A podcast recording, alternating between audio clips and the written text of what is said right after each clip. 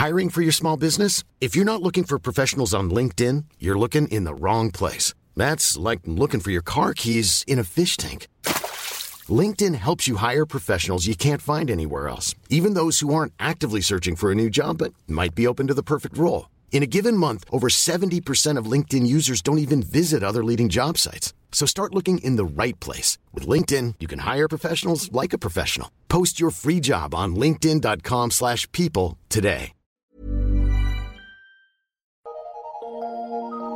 Eu sou Mário Persona e essas são as respostas que eu dei aos que me perguntaram sobre a Bíblia. Você perguntou se a primeira pessoa a falar do, do arrebatamento da igreja teria sido John Nelson Darby no século XIX. Não. Não, não foi. Apesar de Darby ter, ter escrito bastante sobre o assunto, ter explicado muito bem o assunto, e também as diferentes dispensações ou forma de Deus tratar com o homem nas diferentes épocas, existem referências ao arrebatamento da igreja que foram feitas por outros autores contemporâneos a Darby e a outros irmãos do século XIX, e também existem referências bem mais antigas. Algumas trazem alguns ensinamentos confusos, mas ao menos elas servem para mostrar que a ideia de um arrebatamento já era conhecida no passado entre os cristãos. Uma delas está num manuscrito chamado Pseudo-Efraim, escrito entre os anos 374 e 627. Não existe uma concordância quanto à data exata, portanto, ele foi escrito em algum momento aí nesses séculos.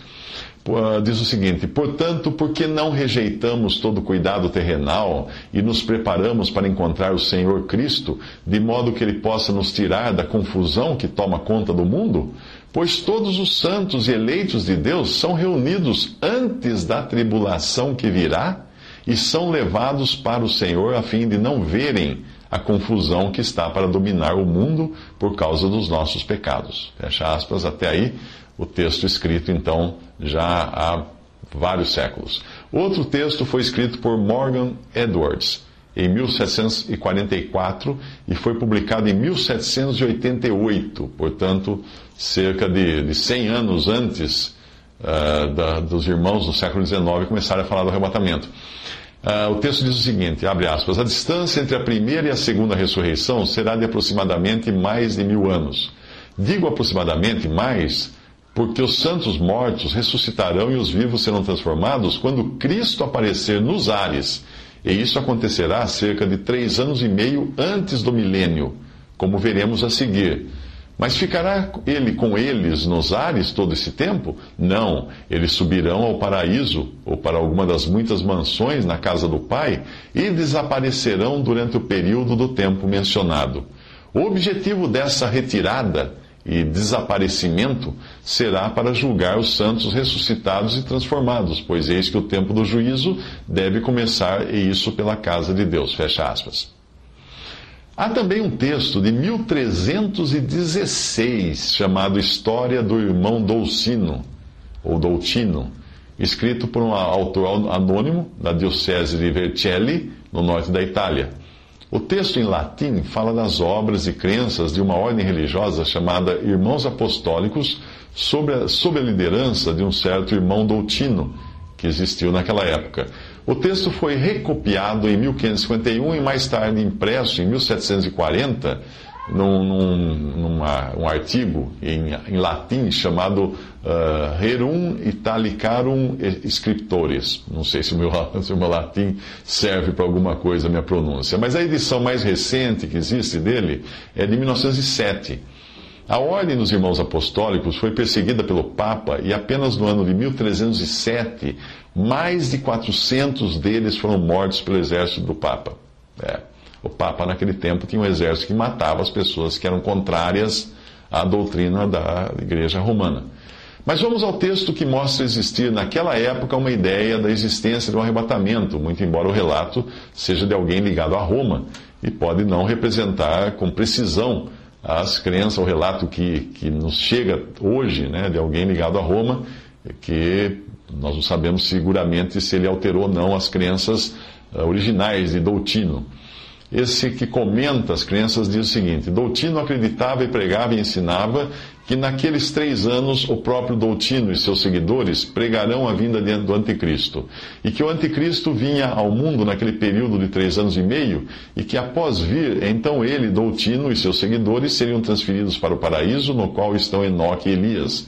E desse modo eles serão poupados da perseguição do anticristo e que então os próprios Enoque e Elias descerão à terra para pregar contra o anticristo. Então eles serão mortos pelos servos do anticristo e assim o anticristo irá reinar por um longo tempo. Mas quando o anticristo for morto, o próprio Doutino, que então será o Santo Padre, e seus seguidores que o seguiram, descerá à terra e pregará a verdadeira fé em Cristo a todos e converterá aqueles que crerem a verdadeira fé de Jesus Cristo. Fecha aspas. Todavia, é inegável a influência que, apesar de, desses textos todos antigos, alguns contendo uh, distorções, né, que é fácil de, de, comparar pela Bíblia, mas é inegável que a influência que o pensamento de Darby e os muitos livros que ele publicou tiveram uma influência, influência inegável na sociedade do século XIX, na história do mundo. Mesmo sem ele ter se envolvido com política, nós hoje sabemos que até a decisão da Inglaterra de apoiar a criação do Estado de Israel foi tomada sob influência do pensamento dispensacional, do qual Darby foi um dos principais propagadores. Outros cristãos também tiveram grande influência na história do mundo, cada um no seu tempo, como foi Martinho Lutero e Charles Wesley. Embora não fosse intencional, a configuração do mundo cristianizado atual é consequência do modo como Deus usou Lutero e a própria manutenção da coroa britânica se deve muito a Charles Wesley, a Deus ter usado Charles Wesley e a quantidade de pessoas que se converteu numa época de grande inquietação pública, que quando a Inglaterra estava a ponto de, de, de entrar numa revolução e derrubar a coroa, derrubar o império.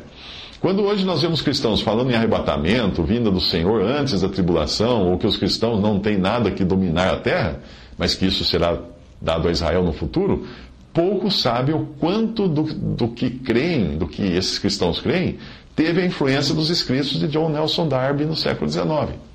Uma matéria escrita por um jornalista britânico faz críticas aos pensamentos de Darby, essa matéria, mas atribui, acaba atribuindo a ele boa parte do desenho do mundo político atual, veja você. Obviamente, Darby não tinha qualquer intenção de se intrometer em política, mas é interessante ler o artigo que está em inglês, para você entender o lugar que teve na história. Leiam o trecho a seguir, a seguir que eu traduzi aqui desse artigo.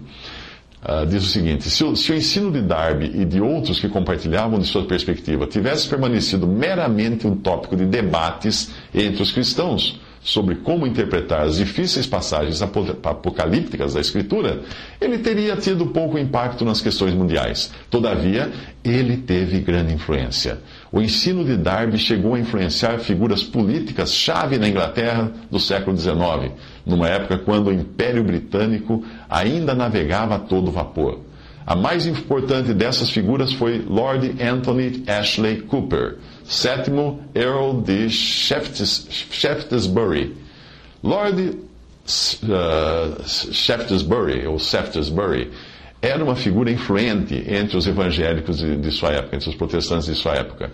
Ele também tinha a simpatia de poderosos políticos britânicos, inclusive o ministro do exterior da Grã-Bretanha, Lord Palmerston. Shaftesbury uh, se transformou em um incansável defensor da abordagem dispensacionalista do ensino bíblico, tanto no seu trabalho com a igreja quanto no cenário político.